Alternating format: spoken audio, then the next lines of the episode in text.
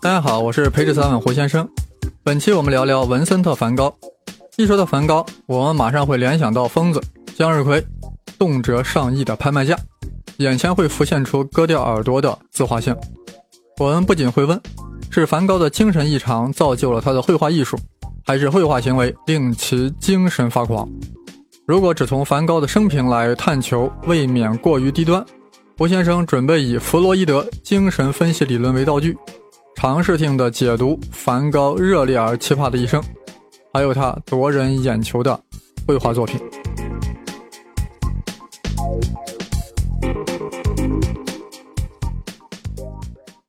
弗洛伊德学术相当复杂，一股脑的抛在大家面前啊，会有点吃不消。我将采用逐渐渗透的方式，先以梵高的爱情生活为主线。借用弗洛伊德利比多学说来解读梵高如何走向了疯狂作画的不归路，然后再用潜意识、本我、超我等概念来分析梵高的童年创伤及其绘画风格的形成。当然，生猛奇葩如梵高这样的人物，恐怕仅用弗洛伊德还应付不了，偶尔啊还要请荣格出来走两步，必要时求助于现代脑科学，甚至远追柏拉图。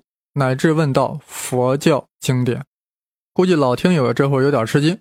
胡先生为何这回要讲梵高？毫无思想准备啊！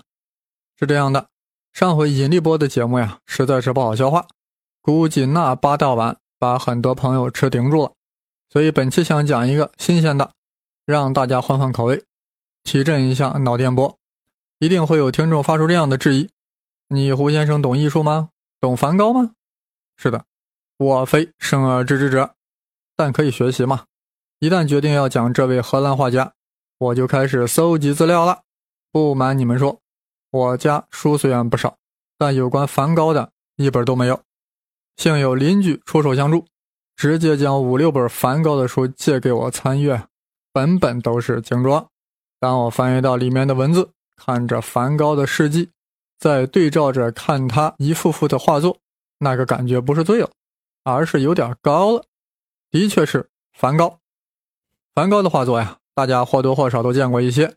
如果你看惯了达芬奇，突然看见梵高，那简直就是渣，学渣，画渣，画如其人，人必渣渣。你看梵高的画，将染料变成一坨一坨的渣，一根一根的渣，狂渣泛起，毫不掩饰。他连把这些渣子涂抹均匀的想法都没有。就是要把这些粗粝化的渣子呈现给观者，仿佛在骄傲地说：“我是渣，自然是渣，景物是渣，万物皆渣。”所以啊，真想把梵高的油画简称为“油渣”。当你想迅速将眼睛离开那些用渣子堆砌的画作时，但有一种力量似乎牢牢地抓住你的眼球，扣住了你的心弦。想把他的画作再看一眼，他那疯狂的涂抹中仿佛蕴含了一种力量。一种摄人心魄的力量，令你欲罢不能。是的，梵高的画夺人眼目，还夺人心魄。就像一个完全不懂美术的你，偶然走进了一个画廊，里面陈列着一幅幅的画作，逐一看去，每一幅都很好，但也没有哪个特别令你驻足观目。乍见梵高的画，似被雷电击中，扭曲的线条中蕴含着焦躁狂暴的力量。几乎要迸降出来，让人不敢直视。他的话是高能化，充斥着梵高过剩的利比多；他的话是高感应化，映射着他潜意识中的欲望。正是这种潜意识的迸发和展现，打动了我们内心深处，与我们的潜意识和欲望共鸣，触动了我们内心的寂寞和热烈。原来我们心中也有向日葵，也有麦田，也有乌鸦。刚才我们因两次提到了利比多，这个利比多到底是什么东西呢？在此有必要介绍一下，libido 这个概念啊，是弗洛伊德在一九零五年《性学三论》这本书中首次提出来的，指一种与性本能有联系的潜在能量。简单来说，就是性本能或性冲动。大家都知道，弗洛伊德学说的特点是把啥事都归结于性。在弗洛伊德看来，人的一切快感都直接或间接的与性有关，与 sex 有关，甚至认为儿童咬东西、抚摸。都与 sex 有关，成年人对艺术音乐的爱好也与 sex 有关。后来我发现呀，与其说弗洛伊德在扩大 sex 的关联，倒不如说是在扩大 sex 的内涵。如此的泛性，那就失去了 sex 的本意。食色，人之性也。起码饮食快感与 sex 快感构成了两个独立的维度，岂能将饮食之乐也归之于性？那让吃货情何以堪？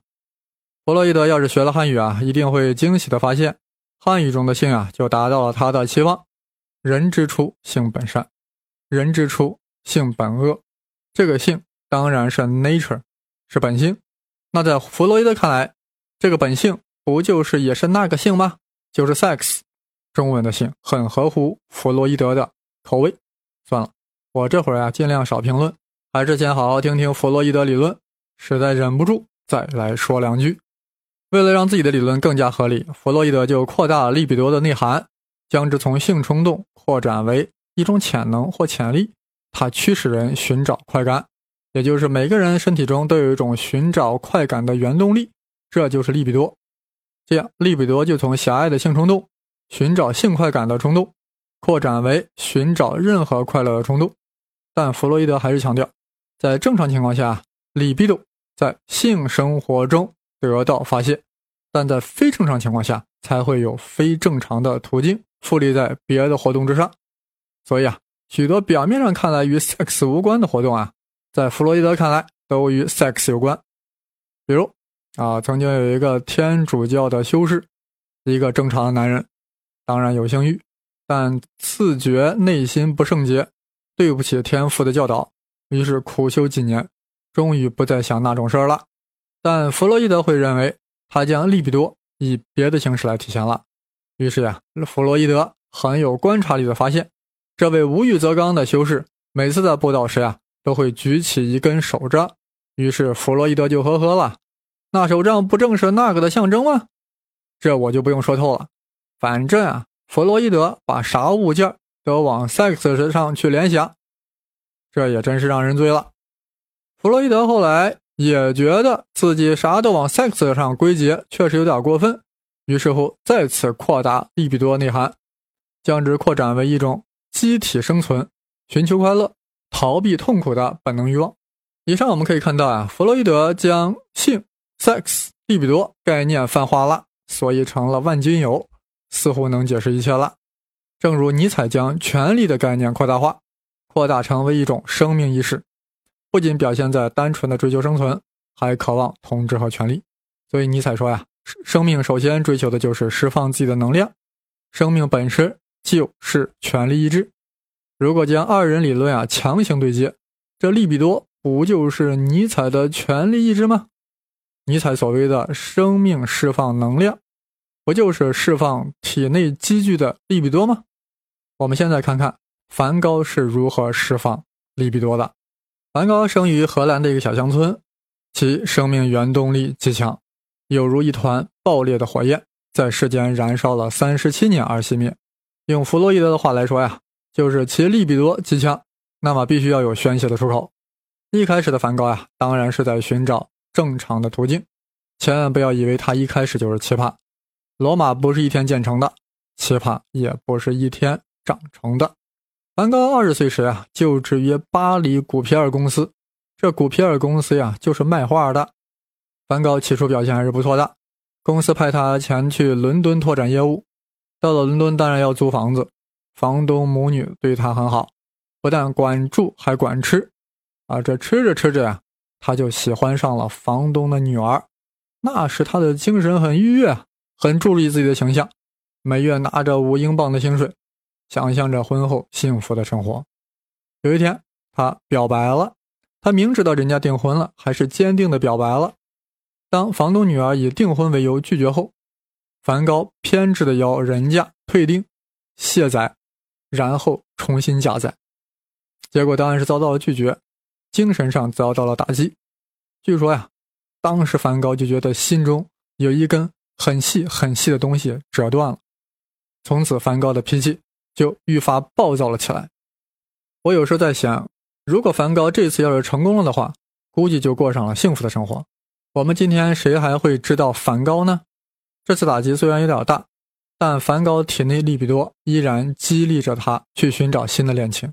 终于在八年之后，当梵高回到父母家，遇到了表姐，新寡不久的表姐，两人相谈甚欢，还经常一起带着孩子出去游玩。当然是表姐与故去的表姐夫的孩子。这期间啊，梵高的脾气啊也温顺了起来，显然是利比多有了正常的途径，至少有了一定的预期。那时的梵高呀，对向日葵一点兴趣都没有，只是对表姐有感觉，于是乎就表白了。表姐很震惊。十九世纪的荷兰啊，和表亲结婚那是严格禁忌的，所以表姐严词拒绝，并且不再见他。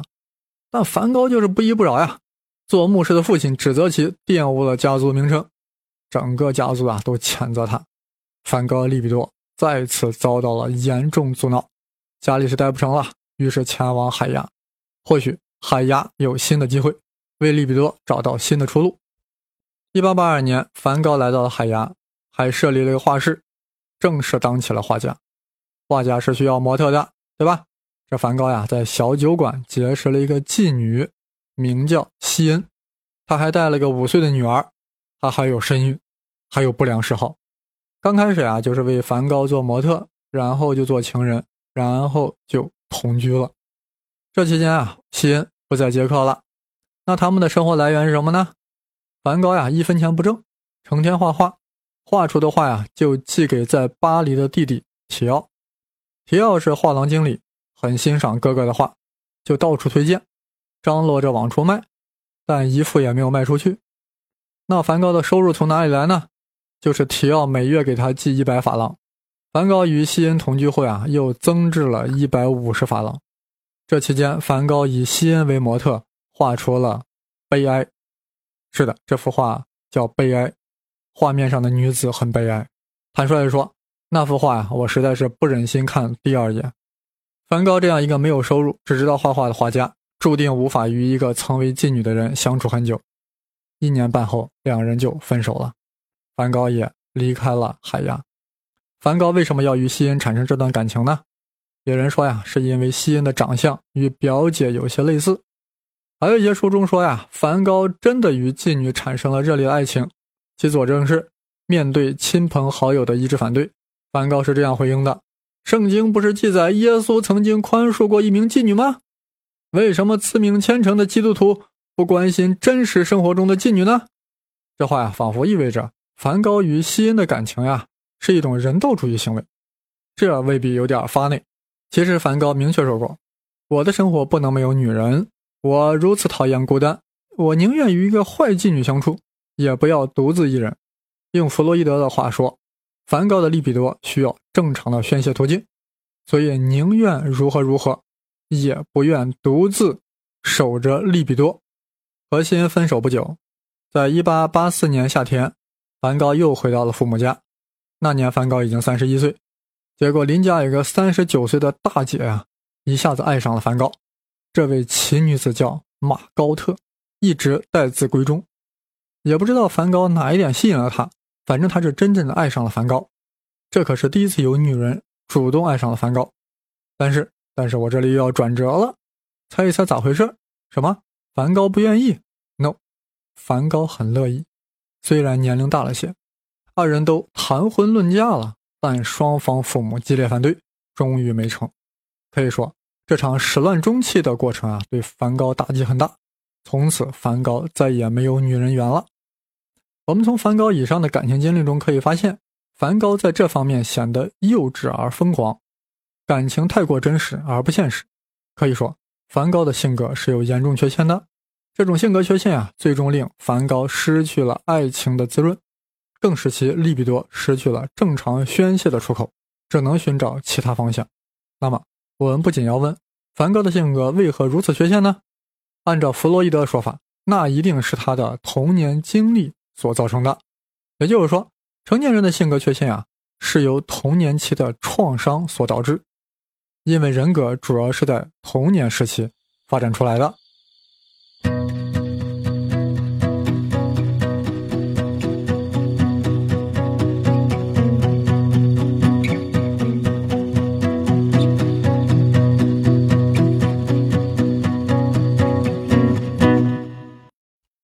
在弗洛伊德眼中，人格的发展也就是性的发展。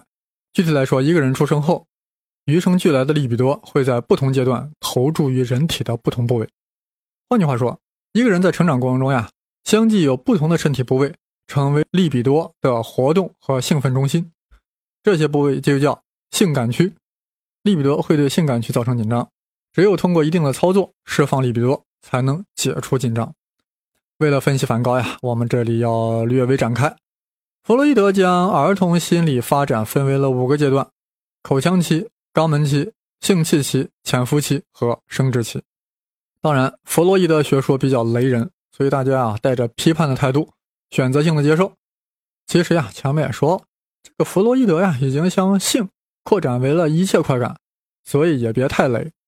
一个人从出生到一岁半，称之为口腔期，因为此时的儿童呀将利比多投注于口腔、口唇之上。为啥？人刚生下来这头一年半，主要就是一件事儿吃奶。在哺乳过程中，口腔黏膜受到刺激而引起了快感，所以乳头成为了取得快感的对象，也就是性爱的第一个对象。其实我还想说这是食欲快感呢，反正大家不要特别较真儿。弗洛伊德呀对此提出了证据，他说：“哎，你瞧，你瞧，幼儿不饥饿时，婴儿是别常把自己的拇指放到嘴里吮吸呢，这不就说明他在寻求无关乎食欲的快感吗？”如果这个时期啊，对口腔欲望满足不当，就会形成口腔性格；满足太少，会导致成年后寻找替代性满足；过度满足会产生依赖性人格。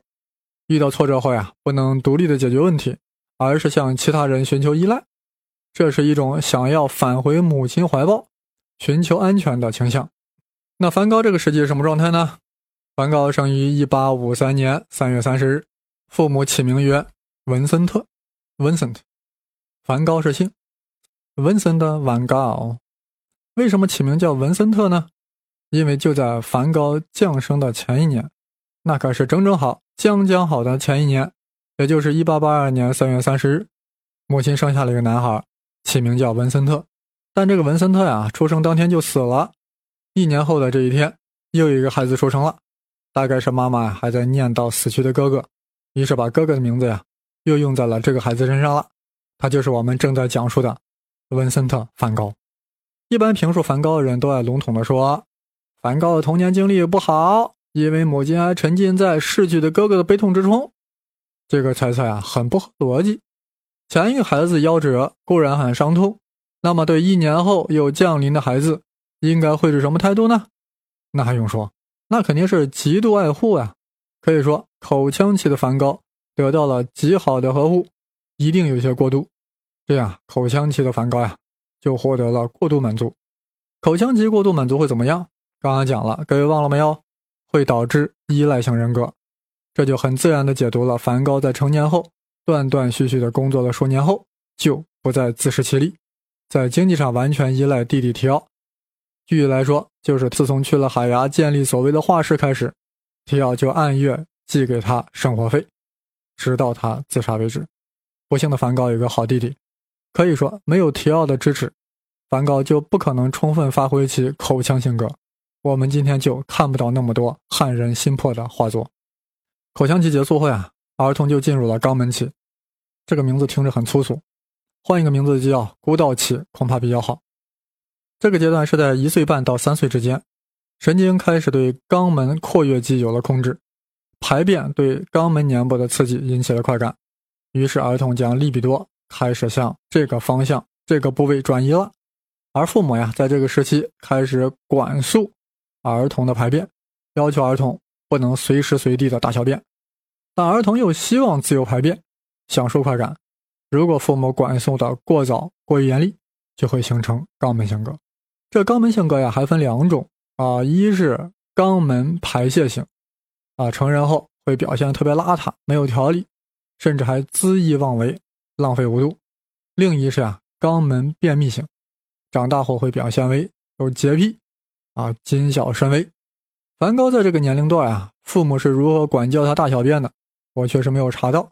我猜测呀，应该是管教的比较严厉，因为他们是严谨的牧师家庭。而梵高小的时候呀，又特别顽皮，尤其是当他两岁多时啊，有一个妹妹又诞生了。母亲对他的耐心啊，应该是降低了，故而对其排便要求很可能比较苛刻。反正从梵高的成年性格来看，他应该是肛门排泄期，做事没有章法，想干啥就干啥，尤其是那么贵的燃料，直接就一管一管的往画布上挤，根本不考虑他弟弟挣钱也不容易。不过幸亏是这种性格，要不我们到哪里去看那种恣意涂抹的油画呢？肛门期结束后呀，就性器期，这个阶段大概在三岁到五六岁，儿童在这个时期渐渐意识到自己的性身份。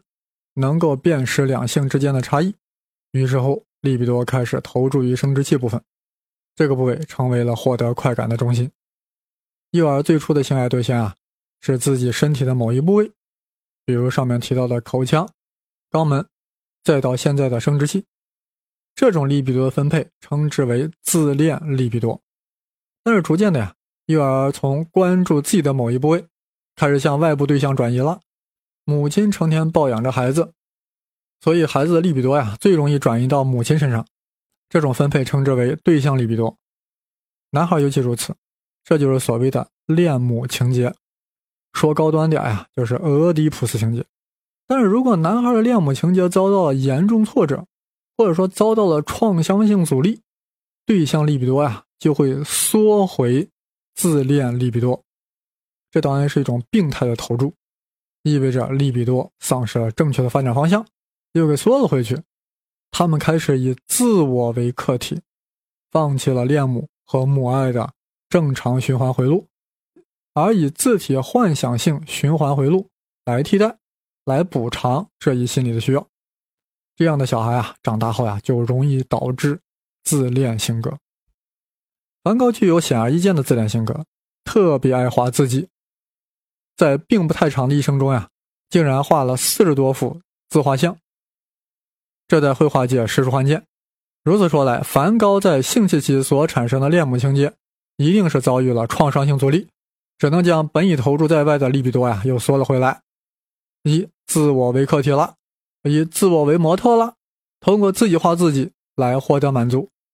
刚才我们说了，梵高在口腔期获得母亲过度的关爱，这令其对未来有了更高的期望值。但是梵高两岁多呀，母亲生下了个女儿，再过两年又生下了次子提奥，所以说梵高在三到六岁这个阶段，母爱显然是被妹妹和弟弟分割了，再加上梵高这个时候也表现的极度顽劣，很讨人嫌，这就更令母亲疏远了与他的距离。本来在口腔期所形成的过度满足，而在性器期又是过于疏远的关系，这令梵高的恋母情节。遭到了断崖式的打击，那他的人格就难以正常的向前发展。本来应该向外界投注利比多，又转向了自己，从而形成了一切以自己为中心，不考虑别人感受的自恋性格。难怪求爱时不顾及对方的感受。没有了恋爱对象，体内积蓄的利比多又需要宣泄的出口。于是乎，梵高将他的生命力投向了一项伟大的事业——绘画。这就让我们可以理解为何梵高的画笔。有如喷射的火焰，那是积聚能量的爆发，是快感的释放。就是那压抑的利比多，将梵高造境成艺术史上的一株奇葩。你看他那强劲而又笨拙的笔触，线条粗硬，毫无技法，充满了夸张变形，洋溢着战斗激情，仿佛是在对画布进行攻击。可以说，梵高的作品就是他利比多的宣泄。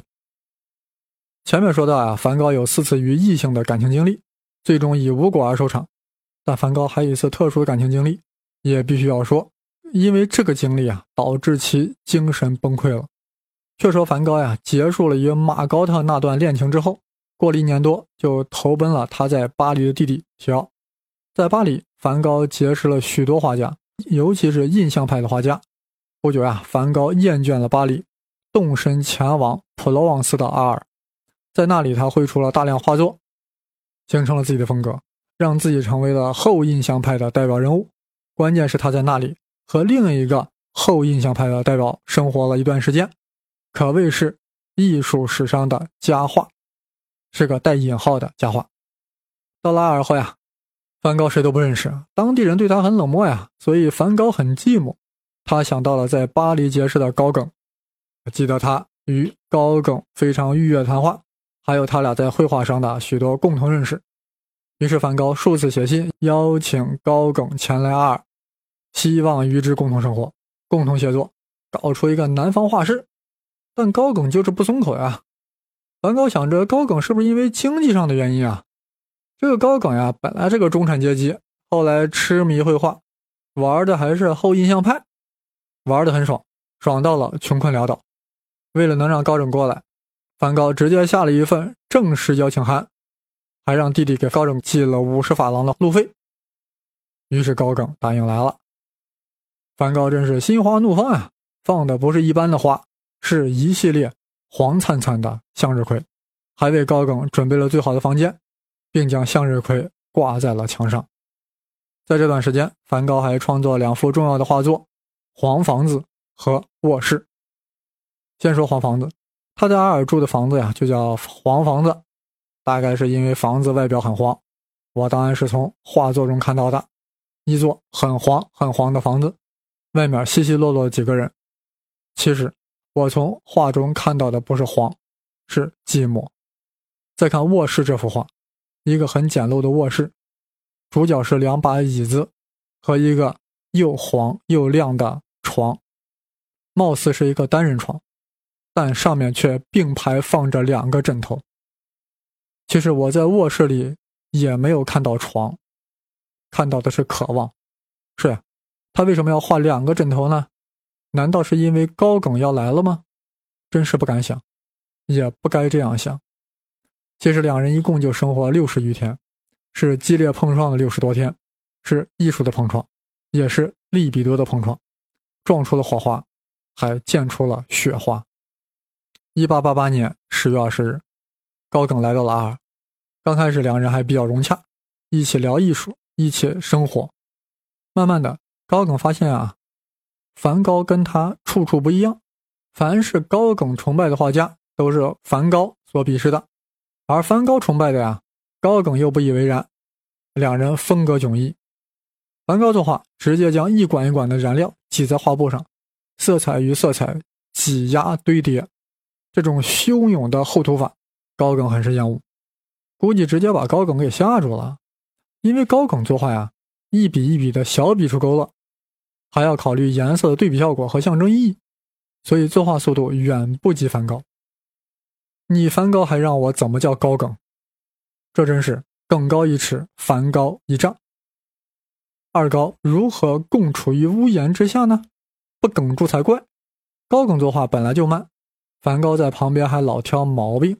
两人动辄为琐事争吵，高梗就不想待在阿尔了，这对梵高来说是无法接受的。于是有一天，一八八八年十二月二十三日，梵高狂病发作，竟然想用剃头刀去刺高更，这下把老高给吓住了，不敢再与之同居，当晚就跑到了旅馆投诉。结果梵高当晚就割耳朵了，还把割下耳朵包了包。专程送给了一个名叫拉希尔的妓女。至于这个妓女与二人是啥关系，我看到了各种排列组合的版本，这就不多说了，也不重要。重要的是，梵高通过割耳朵缓解了内心的压力，释放了过剩的利比多，放血疗法还是很管用的。这是梵高第一次精神病大发作，但从此以后，他的精神病就屡屡发作，从圣雷米疗养院。一直发作到奥维尔小镇，每一次发作苦不堪言，但每一次发作又使其绘画之疯狂上升到了一个新的台阶。讲到这里，我们依然没有明白，梵高合理修炼成为一个划时代的伟大画家，难道就是靠利比多的宣泄吗？就是靠童年期的创伤吗？就是靠精神病的发作吗？事情当然没有这么简单，我们还要继续探究。